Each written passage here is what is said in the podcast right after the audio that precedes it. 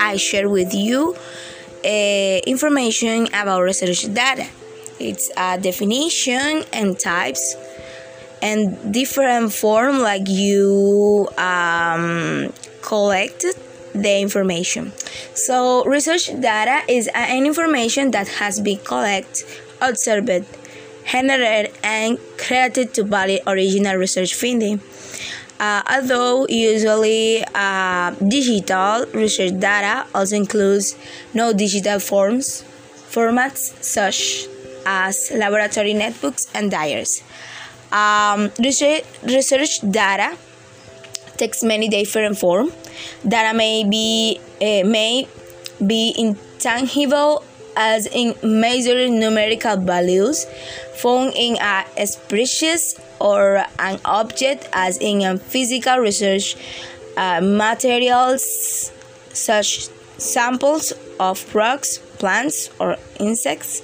Here are some examples on the format that that I can take is a document, lab notebooks, codebooks, experimental data, films, audio or video tapes or files, photograph, imaging fields, sensor rating, text responses.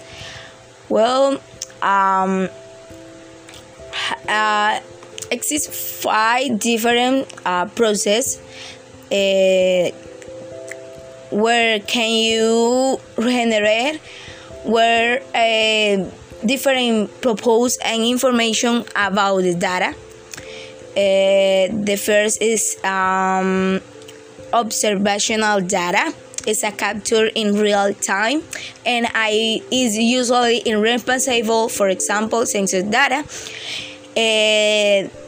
The second is experimental data is a capture from lab equipment. It is uh, often reproducible but this can be expensive. Uh, example of experimental data and uh, sequences, chrom chromatograms, and 3D magnetic file data.